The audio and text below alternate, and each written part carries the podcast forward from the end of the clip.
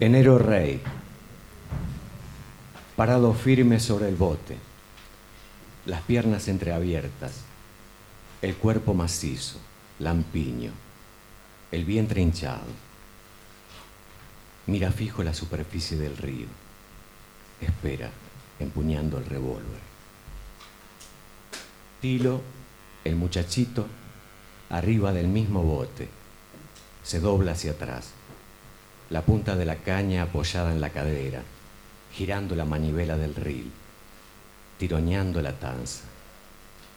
Un hilo de brillo contra el sol que se va debilitando.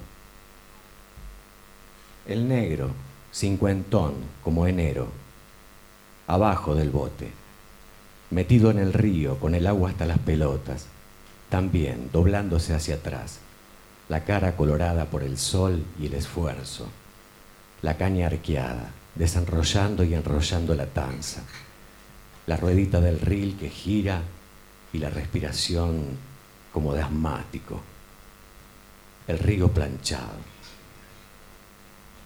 Muévala, muévala, zarandén, zarandén, que se despegue, que se despegue. Después de dos, tres horas cansado, medio harto ya, enero repite las órdenes en un murmullo como si rezara. Se marea, está adobado por el vino y el calor.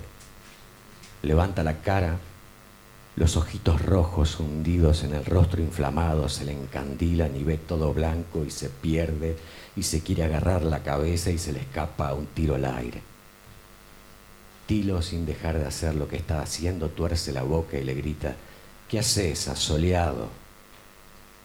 Enero se repone no pasa nada, ustedes sigan.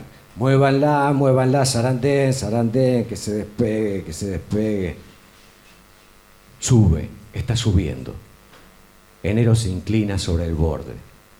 La ve venir. Un manchón bajo la superficie del río. Le apunta y dispara. Uno, dos, tres balazos. La sangre sube a borbotones, lavada. Se incorpora, guarda el arma la ajusta entre la cintura del short y el lomo. Tilo desde arriba del bote y el negro desde abajo del bote la levantan. La agarran por los volados grises de la carne, la tiran adentro. Guarda la chuza, dice el Tilo. Agarra la cuchilla, separa el espolón del cuerpo, lo devuelve al fondo del río. Enero apoya el traste en el asientito del bote. Tiene la cara sudada y siente un zumbido en la cabeza Toma un poco de agua de la botella. Está tibia. Toma igual. Tragos largos. Y el resto se lo echa a la mollera. Trepa el negro. La raya ocupa tanto lugar que casi no hay donde poner el pie sin pisotearla. Le calcula unos 90, 100 kilos. Viera la bicha vieja, dice Nero, dándose una palmada en el muslo y riendo. Los otros también se ríen. Dio pelea, dice el negro. Enero agarra los remos y enfila para el medio del río y después tuerce el rumbo y sigue remando, orillando la costa hasta donde armar un campamento. Comienzo del libro No es un río de selva al mar.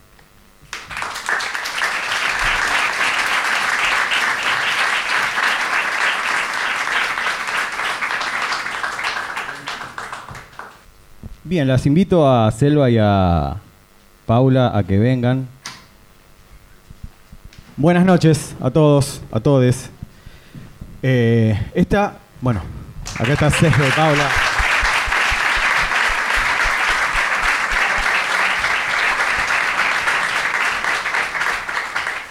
Esta es la primera edición del ciclo Narradores. Se va a llevar a cabo aquí en la plataforma Labardén. Eh, todos los segundos jueves de cada mes. Es un ciclo que eh, ideamos del programa Un Mundo Propio, que se da todos los, sale todos los miércoles a las 22 horas. Primero y principal, quiero hacer todos los agradecimientos ahora, así eh, después no me olvido. Primero agradecer al Ministerio de Cultura de Santa Fe, a Carla Sacani, a Florencia Latuada, a la Secretaría de Cultura de la Municipalidad, a los diputados eh, Lucila de Ponti, Mónica Peralta, Joaquín Blanco, Matilde Bruera, Carlos Delfrade, Clara García, a los concejales Ciro Seizas, Verónica Irizar, eh, Norma López, eh, Juli Rigoitía, y, eh, y después a la gente de Bestiario que nos dio el vino y a la gente de Arabasta que nos dio la picada. Ahora ya habiendo hecho todas las, todos los agradecimientos, habidos por haber, vamos a empezar con este ciclo que nos tiene a Selva Almada, entre Riana, viviendo en Buenos Aires, y a Paula Galaski, entre Riana, viviendo en Rosario. No fue a propósito, lo juro. Bueno, muchachas, vamos a empezar a charlar un rato, si les parece. Eh, agarren los micrófonos porque de ahí, si no, no vamos, no se va a escuchar.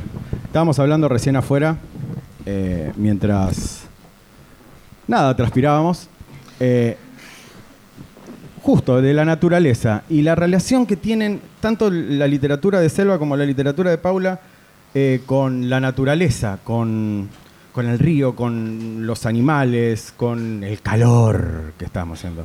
Digo, ¿qué, sienten en ese momento de cuando están escribiendo, cuando abordan algún tipo de, de libro, cuento, novela? Eh, que está digo, ¿qué sienten de la naturaleza? ¿Tiene que aparecer? ¿Es una cosa consciente o aparece? Bueno, buenas noches, gracias por la invitación. Em, Sí, yo, em, en realidad un poco se impone, en mi caso, el, digamos, el paisaje. Eh, como que de repente por ahí aparece una primera escena, pero esa primera escena ya, ya viene como rodeada de paisaje, ¿no? Como me cuesta quizá pensar... No es primer acto, edificio, departamento. No, eso nunca, nunca me pasó todavía. Eh, pero digo, como que tampoco se me ocurren los personajes despegados de un paisaje. Eh, y, de alguna manera, por lo menos en las novelas que he escrito hasta ahora, que son tres solamente, tampoco es tanto, esos personajes venían ya como, como muy emparentados con el entorno en el, en el que vivían y ese entorno era un entorno muy natural. Paula. Eh, bueno, hola a todos. Eh, gracias Fede por la invitación. Em, con el paisaje Sí, a mí se me hace difícil como pensar el paisaje y, a, los personajes como algo diferenciado, digamos. Son porque si tengo que pensar que es un paisaje, me parece que son como es algo que influencia al personaje y que el personaje va construyendo también el paisaje. Entonces eso, un poco lo que decía Selva, se me aparece como algo. Pero aparecen, la, la pregunta sería, ¿aparecen en digo, en el paisaje los personajes o se les idea y dicen, che, mira, voy a pensar tal persona? ¿O es una cuestión, sería simbiótica, que no hay personajes sin paisaje? Y para mí tiene que ver más con eso, como no, me cuesta imaginarme incluso la vida interior, digamos, del personaje como despegada de, de un paisaje, que puede ser citadino también el paisaje, porque también hay naturaleza en la ciudad, digamos, ¿no? Sí, eh, menos. Bueno, otra, hay otra mirá por la ventana, ahí hay un edificio. Y lleno de palomas, seguro. Em, pero digo, también cuando pienso en una ciudad, pienso que, bueno, que está llena de personas, que está llena de animales, de insectos, de aves, como se me aparecen, me parece como medio naturalmente. ¿En tu caso, Selva? Sí, también, es como, como, como, sí, como algo que no puedo disociar. Eh, o el personaje, la trama, el escenario, digo, sino como si fuera algo que está todo junto. De hecho, me cuesta a veces, eh, por ejemplo, cuando te preguntan cómo se construye un personaje, me cuesta pensar solamente en el personaje sin pensar en, todo lo otro que tiene un relato. Entonces, en ese universo del relato, em, además el paisaje en mis relatos suele tener la categoría de personaje también. O sea, es un, un paisaje, bueno, como decía Paula, que le pasa, ¿no? Como el personaje, el, paisaje interactuando con el personaje, modificándolo, el, personaje humano, llamémosle, modificando el paisaje. Hay como como un diálogo permanente entre, esos elementos del relato. Esa cosa no es, no es un, sería como un, un toldo atrás que simula la playa Claro, no es, no es como, no sé, como cuando íbamos a la escuela y en los actos escolares ponían, pintaban atrás no sé, los, los Andes y recitábamos la poesía. Y cuando te preguntan cómo se construye un personaje, vos hiciste la pregunta, Cuando te preguntan eso, ¿cómo se construye un personaje? Porque leí en, en bueno, mira a quién voy a citar, Stephen King en su libro Mientras escribo dice que algunas veces lo peor que uno puede hacer es elegir el final de una novela porque en realidad eh, va a hacer que todos los personajes vayan hacia allá. Cuando escriben, eh, llega un momento, sería como ese momento medio mágico donde los personajes empiezan a decidir o esto o el entorno empiezan a llevarte o a llevarlas, digo, por donde ellos quieren. ¿Yo? Sí, con vos. Yo tiro la pelota. Voy. Vamos con Paula.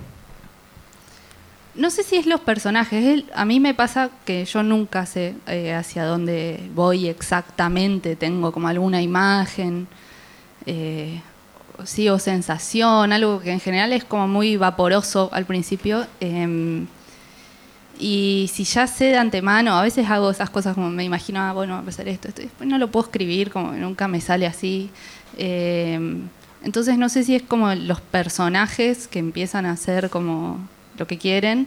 A mí me da más la sensación de que es como el, el, hecho de escribir, como el acto de escritura que empieza como a llevarte. Eh, bueno, y obvio el mundo que fuiste creando, que se fue apareciendo, digamos. Em, pero sí tengo como esa sensación como de, bueno, de no conocer el final y que me gusta o que me sirve para, para escribir. Em, y de avanzar hacia algo que en un momento, con suerte, se vuelve como más inconsciente, digamos. me parece que yo termino, o sea, que yo no estoy como tomando tantas decisiones conscientes, sino que estoy como siguiendo algo. Bien. Sí, eh, yo tengo también como esa misma sensación de que em, eso, que puedes saber algunas cosas para, para, empezar, para arrancar, o cuando arrancas un, un relato, sea una novela, un cuento, pero no me, no me, nunca me pasó de saberlo todo antes de sentarme a escribir. Que esto yo siempre lo cuento porque era como una discusión que teníamos siempre con la Iseca, que fue mi maestro, eh, que él necesitaba así saber dónde terminaba el cuento. Antes necesitaba saber el final. Claro, antes de sentarse a escribir, él necesitaba como tener un esquema y bueno, y también lo, lo dice Quiroga, ¿no? En, en el decálogo famoso como esto de no empieces un relato si no sabes hacia dónde va, si no sabes dónde va a terminar. Y a mí, la verdad es que o sea, nunca tuve la suerte de saber cómo iba a terminar eh, un relato, sino que era, como algo, como una eh, especie, siempre funciona como una especie de revelación, como la medida en que vas escribiendo, como si ese, universo se fuera revelando y construyendo sí, de una manera un poco inconsciente. Eh, y también creo que eh, de alguna manera muy misteriosa, también a veces es como que la trama, que no la, en mi caso no, no, no la conozco, solo puedo intuir algunas cosas cuando empiezo a escribir, sí es como si la trama terminara dictando cómo se va a escribir, o sea, cuál va a ser el lenguaje para contarse. Eso ya es del plano de, sí, de, lo, del, inconsciente, de lo que, del oscurantismo directamente. Metafísico. No sé cómo funciona, pero siempre me funciona así a mí. Eh, cuando van, me, encanta esto que acaba de decir, porque cuando van a revisar, digo, cosas viejas, eh, yo tengo una carpeta que se llama desechos. y entonces cada tanto digo, a ver qué deseché. Casi siempre tenían un motivo por el cual estaban desechados. Pero hay veces que leo y digo, ¿cuándo o quién escribió esto. ¿Les pasa de, encontrarse con cosas que escribieron ustedes que no se acuerdan cuándo o qué les estaba pasando en ese momento que eh. sucedió ahí? Sí, mi carpeta se llama Retazos. Es mucho más poético. Desechos, retazos. Eh... Desechos tiene un tinte como diciendo no lo veas nunca Estaba más. enojado con tu carpeta. Sí. Em, sí, la mía son como. ¿Sabés qué me pasa? Que va medio a la misma carpeta cosas de muchos intentos y ideas y mundos distintos, entonces, claro, me meto ahí y de algo reconozco, algo ya no sé de qué era, o me doy cuenta que no, no, eran, no iban juntos. Eh, y a veces me gusta, me sorprende, eh, y a veces, bueno, queda ahí como... Sí, pensaba en quién fue esta persona, digamos. Claro, del orden de lo metafísico, ¿no? De esta cosa eh, casi mágica que es, bueno, hay veces que me encuentro, ay, me encuentro escribiendo, y no sé qué, y después te das cuenta y digo, no, no sé qué me estaba pasando en ese momento. No, a mí me pasa, no tengo esa carpeta, una- no tengo No. una carpeta similar, pero porque creo ¿Tenés un grupo con vos mismo en WhatsApp? No, No Ah, me, me aconsejaron eso, pero tampoco no, no sé cómo se arma. Eh, o sea, se ha- después te, después te bueno, enseño. después explícame. Armás un grupo con alguien y lo echás. Ah, ok, bueno, era, era fácil. No, digo, no tengo esa carpeta, pero porque ta- yo tampoco tengo tantas ideas. O sea, tengo muy pocas ideas de vez en cuando. Y entonces cuando aparece una, Bien. claro, es como que la, la, la, la sigo. Sí. Eh, y si no la seguí porque no tuve tanto entusiasmo, directamente eh, la olvido. Eh, sí, sí me pasa, por ejemplo, si releo, no sé, voy a lo de mi mamá que tiene los recortes de las primeras veces que publiqué. Qué- este, eh, en- eh, bueno, en- yo publicaba, empecé a publicar en, en el semanario Análisis de Paraná un- unos cuentos y los leo y, bueno, me da un poco de vergüenza. No me siento, no siento ¿No sos de esas personas que, por ejemplo, en una lectura van y dicen, esto lo escribí a los ocho años, lo quiero compartir con ustedes? No, no, la verdad que no. Este, ¿Quién es esa persona? Claro, ¿quién es esa persona? Eh, no, o sea, me encantaría tener cosas escritas a los ocho años para tenerlas, digo, y no sé, como para así reencontrarme con esa que por ahí que fui, pero de hecho no tengo cosas de esa, de esa edad guardadas, no escribía de esa edad tampoco. Y, y, por ejemplo, sí me pasa que yo los primeros años de taller con la ISECA escribí muchísimo cuento, pero así, uno por Horas. semana. sí, estaba así como enfervorizada. Y todos eran cuentos eh, a partir de consignas de- que él nos daba, y, y siempre eran consignas también como bastante delirantes, muy como escribía, las cosas que le gustaban a él y que le divertían a él.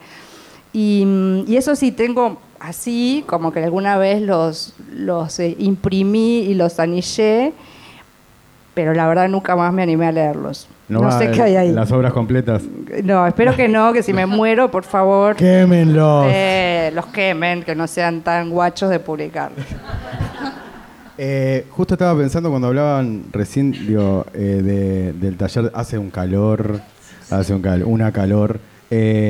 ¿Cuándo fue el, no el día, sino el momento que ustedes sintieron que la literatura era un poco más, iba un poco más allá de me gusta escribir? Del me gusta escribir, no, yo escribo, sino que exigía un compromiso que digo, bueno, eh, con esto yo me voy a comprometer con todo lo que significa comprometerse a escribir, que es, bueno, voy a poner una mayúscula, un punto y después voy a corregir y corregir y corregir y corregir. Em, bueno, no sé, en mi caso fue como un proceso muy gradual. Eh, no, no sé si identifico un momento. Yo, no sé, eh, estudié letras un poco porque quería estar cerca como de un mundo, porque me gustaba leer, me gustaba escribir, pero no es que uno, o yo, no tenía, bueno, voy a hacer, voy a escribir, voy a, no sé, eh, querías como estar cerca de, de ese mundo y de a poco lo fui como construyendo, fue como ocupando un lugar cada vez más importante en mi vida o en mi cotidiano, digamos. Eh, por ahí identifico terminar la facultad con tener tiempo para escribir mucho más. Eh, o yo hice un taller con Alejandra Sina un par de años, entonces, bueno, también a partir de eh, ir a un taller y mostrar lo que uno escribe, que a, mí no me había pasado nunca antes. Eh, ¿Cómo fue ese- el primer cuento? ¿Te acordás del primer cuento que leíste? ¿Cómo fue? Ahora, De- voy, a, ahora voy a leer. Qué miedo. A ver, eh, sí, me acuerdo. Pasa que y el taller era súper amable, entonces eh, fue re lindo, la verdad. Eh, me No dijeron me cosas sirve. lindas. Yo quiero una anécdota traumática, no quiero. Eh, anécdotas traumáticas, bueno, después te las cuento. Eh, no, no, mi, mi- bueno, mi experiencia ahí en el taller fue como súper habilitante, digamos. Y fue algo eso, que fui construyendo. Como, no es que puedo decir, bueno, ahora sí y un identifico día como un la deseo. luz y claro, se dio cuenta de que quería ser escritora. escribiré. No. Eh, sí, como me acuerdo de mí con ese deseo yendo y viniendo y, y que cada vez se volvió como más fuerte o empezó a tener como más espacio en mi vida real, digamos, en lo que hago. Eh, pero bueno, no fue un momento. No fue un momento de que se prendió una luz. En el- tu caso se prendió una luz. No, tampoco, pero eh, sí me pasó que, o sea, empecé a escribir, empecé a publicar en el semanario, después eh, yo estudiaba comunicación en ese momento, ahí me di cuenta que por ahí me interesaba más la ficción que la no ficción, entonces también empecé el, el profesorado de literatura, no con la intención por ahí de la, de la, enseñanza de la literatura, sino como para estar más cerca de cosas que yo pensaba que una tenía que leer para ser escritora. Y, y, ahí lo que, lo que pasó que estuvo buenísimo es que conocí otra gente que también escribía y sobre todo dos profesoras, Claudia Rosa y Graciela Gianetti, que eran muy este, estimulantes para, con aquellos que queríamos escribir. Entonces, desde pasarnos lecturas, desde leer nuestros mm, engendros de, textos y decirnos algo, darnos alguna devolución, hasta invitarnos a leer. Me acuerdo Claudia eh, organizaba lecturas con amigos de ella, poetas de acá, de Rosario, de Santa Fe, de, Entre Ríos, y, nos daba también ese espacio para que nosotros leyéramos nuestras primeras cosas. Todo eso me parecía eso, como muy estimulante y ahí como que pensaba, sí, voy a ser escritora. Y después cuando mm, eh, me, bueno, me fui a vivir a Buenos Aires, empecé el taller con la ISECA, ahí fue que dije, bueno, porque la ISECA también era como muy, eh, no hay que pensar en publicar, eh, hay que escribir, comprometerse con, con, lo que estás escribiendo, después se verá si se publica, si no se publica. Entonces como también me bajó mucho la ansiedad. Yo quiero ser escritora, dijiste.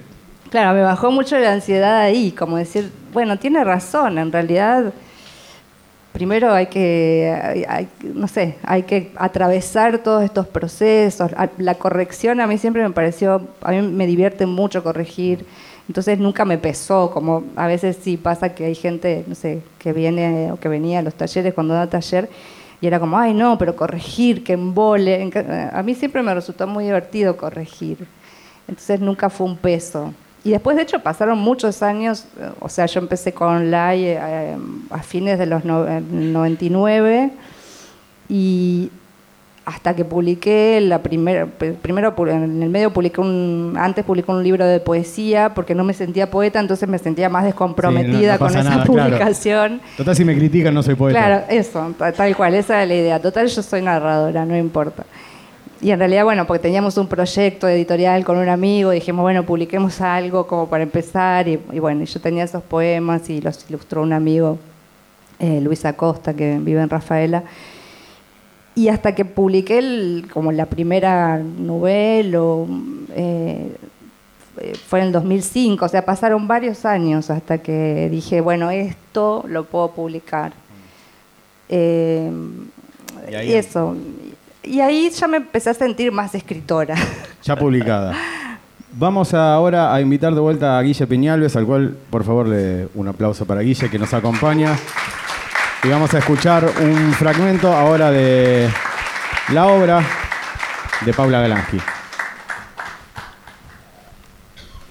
La ruta ese día amanece cubierta de charcos y rocío congelado. Ahora la reconstruyeron, pero hace 10 inviernos no era una autopista, era ripio. La moto, negra y azul metalizado, avanza y hace volar piedritas por el aire. Algunas le rozan el cine y los tobillos y eso emociona a Mike. Aprieta el acelerador, deja que el viento le pegue de seno en la cara y corre una carrera contra motos imaginarias, contra el frío, contra el vacío plateado del aire. De un tirón atraviesa la mañana y la enciende como una insección de luz. Después se aleja en dirección al norte y va tan rápido que nunca vuelvo a verlo.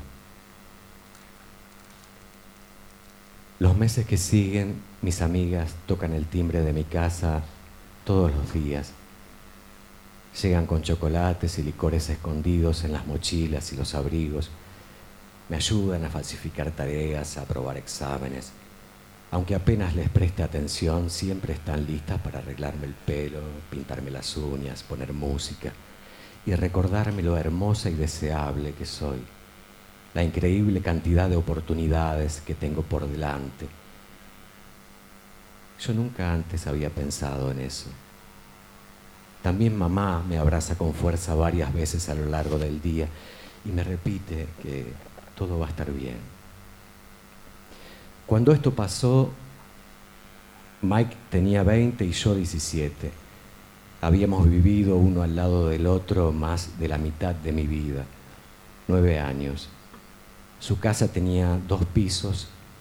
Él dormía en la planta alta, así que desde mi cuarto, tirada en la cama, yo podía ver pasar su cabeza y sus hombros flotando por la ventana del pasillo y de su habitación. Él transcribía letras de canciones en hojas a cuatro con marcadores y las dejaba pegadas al vidrio. Riders on the storm, into this house we are born, into this world we thrown. Oh, I saw a newborn baby with white walls all around it. I saw a highway of diamond with nobody on it. Yo no entendía inglés y respondía con hojas pintadas de colores, cuadrados, azules, verdes, rosas. ¿Sos tarada? me preguntaba cuando los veía. Y se reían. Los dos nos reíamos. Fragmento del cuento Diez inviernos del libro El lugar en el que estoy cayendo de Paula Galán.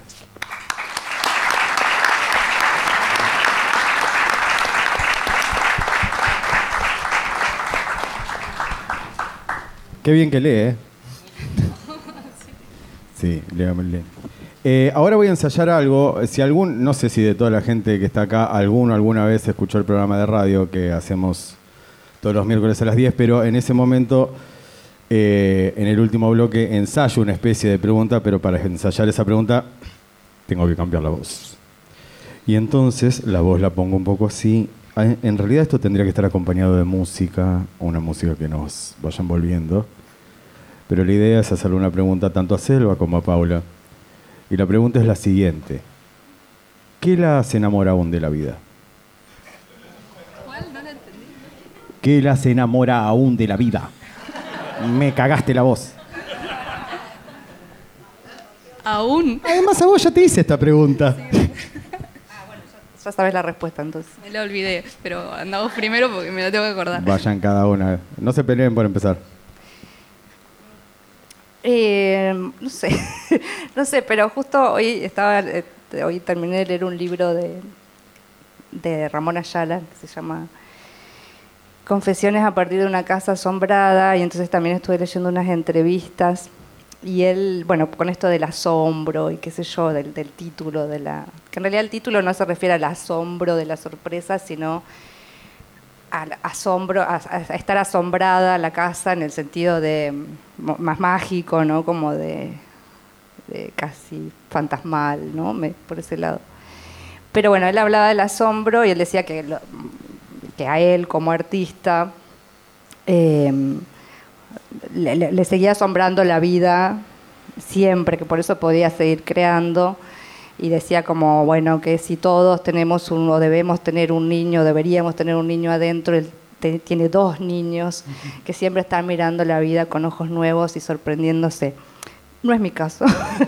no es mi caso porque yo no soy tan este, luminosa. No tenés dos, dos niñas. No, no soy tan lumino- luminosa como Ramón Ayala, pero, pero sí creo que, mm, bueno, el que me sigue enamorando de la vida, digo, me sigue gustando estar en la vida. Eh, Que no eso es poco. sí, que no es poco. O sea, sigo, sigo eligiendo estar eh, en este lado. Sí. Y bueno, y en este lado hay un montón de cosas que hacen que este lado sea Sí. este, un lugar a donde estar, o con, no sé, qué sé yo, la lectura, la escritura. Yo escribo poco, pero cuando estoy escribiendo, ahí yo me siento más conectada con la vida, si querés. No sé si enamorada, pero sí conectada. ¿Vos te acordás de lo que dijiste el año pasado o es nuevo? No. Puedo ensayar otra. Eh, después vas a escuchar la entrevista y vas a decir, ah, no, dijiste. Eh, voy a poner las dos y voy a decir, "Eh, qué poca coherencia. Sí, es posible. Em, no, no sé, no es que nunca me pensé a mí misma como enamorada y tampoco como algo que sé, con ese aún, no es que siento que vaya a terminar mi, mi gusto por estar acá, digamos. O, sea, hoy lo siento así. Em, hay momentos que vivo con más intensidad y más entusiasmo. Em, estar escribiendo y que de repente algo me funcione me, me genera mucha alegría o sí, es una conexión muy fuerte, como bueno, hay algo ahí pasando que, que está conectado conmigo y tengo que estar ahí para eso y me gusta estar ahí para eso. Em, eso, por ejemplo, me, me, entusiasma mucho, pensar que me puede volver a pasar. Como, ah, capaz que escribo un cuento y me recopa, no sé. Em, o leer algo que me encante, o y después, qué sé yo, juntarme con mis amigos, con mi familia. A mí todo eso muy cotidiano me, me gusta, me, lo elijo, digamos. ¿Qué? Estaba pensando en dos cosas, pero voy a empezar por, por la literaria. Eh, ¿Qué es? ¿Recuerdan algún libro que hayan leído más de una vez porque, es algo que lo, fascina? Es como, dicen que los ansiosos, esto me lo dijo Isis, que es mi pareja, los ansiosos ven la misma película una y otra vez porque saben cómo, qué es lo que sigue. No se sorprenden, entonces dicen, bueno, total, ahora se va a salvar. ¿Les pasó con un libro? Digo, que es más difícil leer un libro dos veces, pero un libro que hayan leído una o dos veces o tres veces porque hay algo ahí que todavía las convoca. Em, yo en general los libros que me gustan los leo muchas veces. Eh, no, yo en mi teoría es que yo era una adolescente mega lectora de sagas y como en las sagas, por ejemplo, Harry Potter, yo tenía que esperar. Claro, porque vos sos muy joven. claro, Más o menos. Eh, pero. Mucho más joven que nosotros, eso quiere decir. Bueno. Eh, Habla por vos. Almas jóvenes. Eh,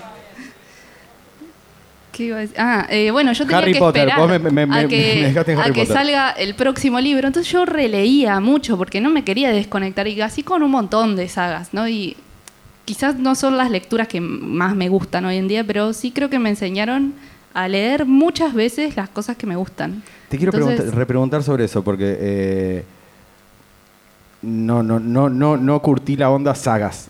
Pero digo, ¿cómo era esta cuestión de terminaba, no sé, un libro de Harry Potter y vos decís, bueno, ¿cuándo va a salir el próximo? ¿Cómo se maneja esa ansiedad? Digo, o cómo terminaban y vos decís, ¿cuántos libros van a ser? ¿10, 14, 25? No, pero siempre iban a ser 7. Yo ya lo sabía. Ah, ya lo sabías. sí, eh, no, era una ansiedad re linda. A mí me gustaba estar en ese mundo. Yo pienso que con, no sé, con El Señor de los Anillos, con Harry Potter, con Liliana Bodoc también, que yo la, una autora que quiero mucho. Eh, creo que fui aprendiendo que yo podía vivir en un mundo literario, podía meterme en un libro y eso era como, no sé, recursi esto, pero era un poco mi casa, como estaba ahí, me gustaba estar ahí, volvía de la escuela y me metía a leer esos libros porque me gustaba estar ahí, o sea, eh, y hoy con los libros que me gustan mucho, tengo como el impulso natural de tenerlos cerca, volver a leerlos. Eh, ahora uno que estoy leyendo como medio hipnotizada, eh, que lo leí hace mucho y ahora lo volví a agarrar, es El corazón de un perro de Laurie Anderson, que me encanta, ¿no? Es como, y aparte es recortito, entonces cada vez que lo agarro me lo leo entero. sí, eh, como son fragmentos. Eh, entonces sí tengo como la sensación de siempre estar volviendo a... Y, que siempre te da algo distinto, siempre descubro algo Tirada por tierra la, la, teoría de la ansiedad, ya la echamos por tierra. En este caso, Selva, ¿a vos te ha pasado eso? Yo, soy, yo releo poco, la verdad, pero, mm, eh, pero sí me pasa con, eh, no sé, por ejemplo, por lo menos una vez al año tengo que releer algún cuento de Flannery O'Connor, por ejemplo, ¿no? Como para... Em, o he releído, no sé, cuando estaba escribiendo Chicas Muertas, releí partes, no, no el libro entero, pero sí partes de A Sangre Fría de Truman Capote, ponerle para, no sé, como captar ciertos climas.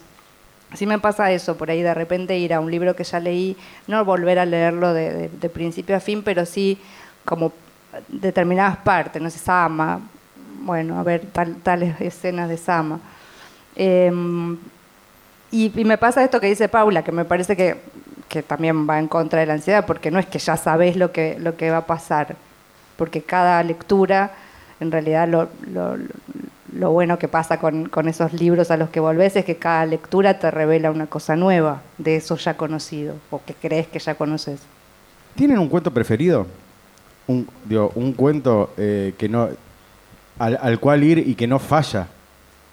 Que vos decís, ah, yo por ejemplo tengo la, la, la madre de Ernesto, para mí es una obra de arte y cada vez, cada vez que lo leo, digo, ¿cómo hizo para poner esta oración ahí? Digo, y eso, digo, cuando más o menos digo, eh, pierdo la fe en la literatura, leo ese cuento y digo, no, bueno, acá es el norte, digo, esto, esto, esto funciona. Si alguien pudo hacer esto, entonces esto funciona. Y a mí un cuento que siempre, em, que me gusta mucho y siempre que lo leo y llego al final me causa el mismo horror y me parece que eso está buenísimo porque creo que estaba en como, bueno, que es, es parte de ese relato, es un relato de terror y es el almohadón de plumas de Quiroga.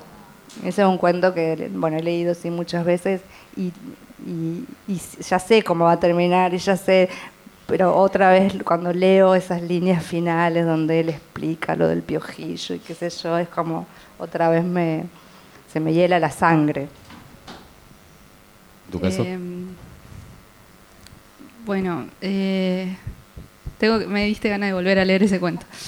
Em, no, pero ya lo dijo ella, no puede no, decir no, ese no es, no es mi cuento ese. Eh, hay una autora que a mí me gusta mucho que es Claire Keegan eh, y un cuento de ella que se llama Recorre los Campos Azules, que es el que le da el nombre como al- a su libro, Recorre los Campos Azules. Eh, cada vez que lo leo, es no solo descubro como otras cosas, descubro como otras cosas de la trama, que parece que ya la leí, no sé, tiene como algo medio mágico que se reescribe cada vez que, que alguien lo lee, para mí ese cuento. Eh, y con, bueno, con ese libro me pasa bastante como siempre agarrarlo con una fascinación como renovada. Eh, y ese cuento en particular me, eso, me gusta volver a leerlo cada tanto, volver a meterme como en ese mundo, en ese clima. Y bueno, ahora voy a ir pa- para otro lado, completamente diferente, ya dejamos los libros. Eh, son las dos de Entre Ríos, las dos viven fuera de Entre Ríos. Eh, y esto lo digo solamente a puro título de rosarino que vive en Rosario. digo, ¿cómo? Claro que no, o sea, con lo máximo que me he ido es mudando cada vez más lejos del centro. Pero digo, en su literatura existe, eh, de alguna forma, no una añoranza, pero sí un recuerdo. Eh, pero ¿qué significó o cómo fue la decisión de decir, bueno, me voy de acá?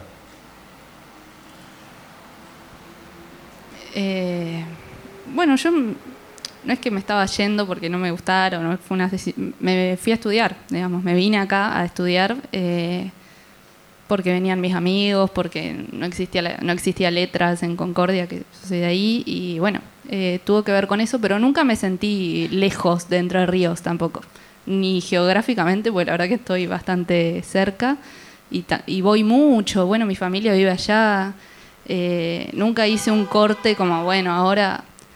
Sí me pasa que... Chao, Entre Ríos, Adiós. no volveré nunca más. Eh, sí me pasa que ahora llevo casi la misma cantidad de, de tiempo viviendo en, en Santa Fe, en Rosario, y me siento muy rosarina también en un punto. Digo, amo esta ciudad. no me sé gusta si a vos te pasa, acá. te quiero hacer una pregunta, porque vos decías mi casa, Ah. no sé cuánto. Yo, hay- esta cosa, la gente, puede ser que pases 40 años acá y hayas vivido, no sé, 10 años en Entre Ríos, pero tu casa siempre no, va a decir... pero sos entrerriana, claro. Claro. Sí, sí, sí, por supuesto.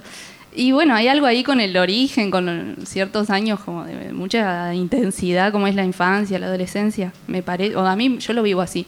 Eh, me siento muy entrerriana y también, bueno, esta es mi casa, mi ciudad, hace mucho tiempo, mis amigos están acá, mi vida, la que construí, la que fui eligiendo, digamos, está acá. Eh, pero nunca hice un corte como adiós para siempre entre ríos. Eh, Y en tu caso, Selva, que vos la otra vez me dijiste en la radio, me dijo, me fui de grande. Claro, de, de la provincia sí, pero yo, o sea, Fue como yo- en etapas, te ibas como Claro. corriendo. me, iba, me iba me- alejando. me iba alejando. Eh, primero, bueno, como nos pasa a un- en general a quienes somos de ciudades o pueblos, en mi caso un, un pueblo muy pequeño de- del, del interior de una provincia, que la primera... Que tiene un sembrador gigante en la, en la entrada. Sí. Villa Elisa, digo, es. es muy conocida por el sembrador, eh, por las burlas al sembrador básicamente. Em, la primera como eh, emigración se da de- del pueblo a una, a una ciudad más grande para ir a, a estudiar cuando terminas el secundario. En mi caso fue de Villa Elisa a Paraná, después yo viví 10 años en Paraná Y mm, no, bueno, yo siempre había querido irme a Buenos Aires. O sea, ¿Y yo sabía pasó? que en algún momento me iba a ir a vivir a Buenos Aires. ¿Y qué pasó? Porque el salto es como medio abismal, digo, de Paraná a capital, digo, en dimensiones, en, en, en lo, en, en lo voraz de, de lo que es capital. O sea, ¿qué te pasó? ¿Fue así como diciendo, te sentiste pez, pez en el agua y dijiste, ah, este lugar donde siempre quise, estuve, quise estar? ¿O hubo algo ahí como... No, a mí me encanta Buenos Aires, me- o sea, me encanta vivir en Buenos Aires. De hecho, hace veintipico de años ya que vivo. No, no la mitad de mi vida, pero casi. O sea, me falta poco para que sea la mitad de la vida allá. Em, pero yo siempre hice como, hice siempre una vida muy provinciana en Buenos Aires.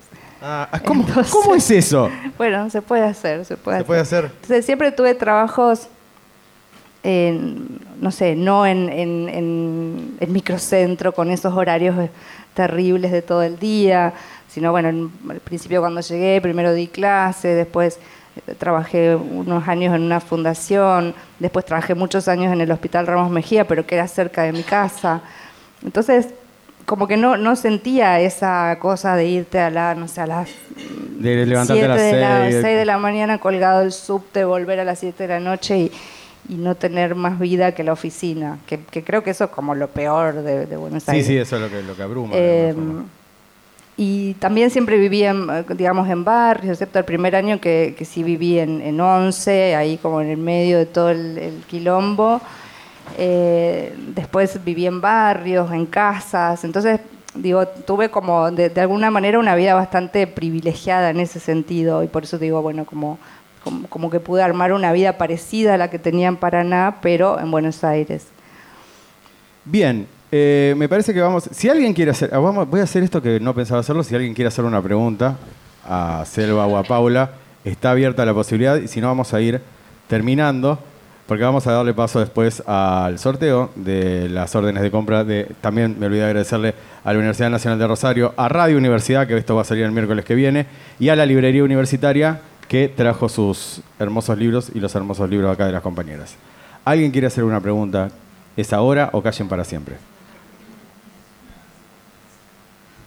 Bueno, allá, allá. Sí, eh, Bernardo, de Arroyito. A mí en realidad me, me gustan, como me interesan los personajes contradictorios, ¿no? Los personajes que, que por un lado te pueden, eh, te puedes decir, ay, sería amiga de este, y después hace una cosa que decís, no, qué horror. Eh, pero me, sí, no, no, tiene básicamente una búsqueda estética, diría, no ética para nada, sino como eh, que el personaje plan, si no me parece que se aplanan mucho los personajes si son o buenos o malos o lindos o feos y, como me gusta un poco eso que siempre haya una tensión interna en esos personajes y, y sus y que tengan sus propias contradicciones y bueno que mm, sí que haya disputas internas eh, al interior de cada personaje ¿Quedó respondida, Bernardo? Bárbaro. Bueno, les agradezco a todos, a todos por venir. Les agradezco por sobre todo a Paula y a Selva por haberse acá eh, sentado a la luz de, este calor increíble. Eh, como les decía, el miércoles que viene en Radio Universidad a las 22 horas va a salir este programa que es el primer episodio del ciclo narradores. Nada más que decirle muchas gracias. gracias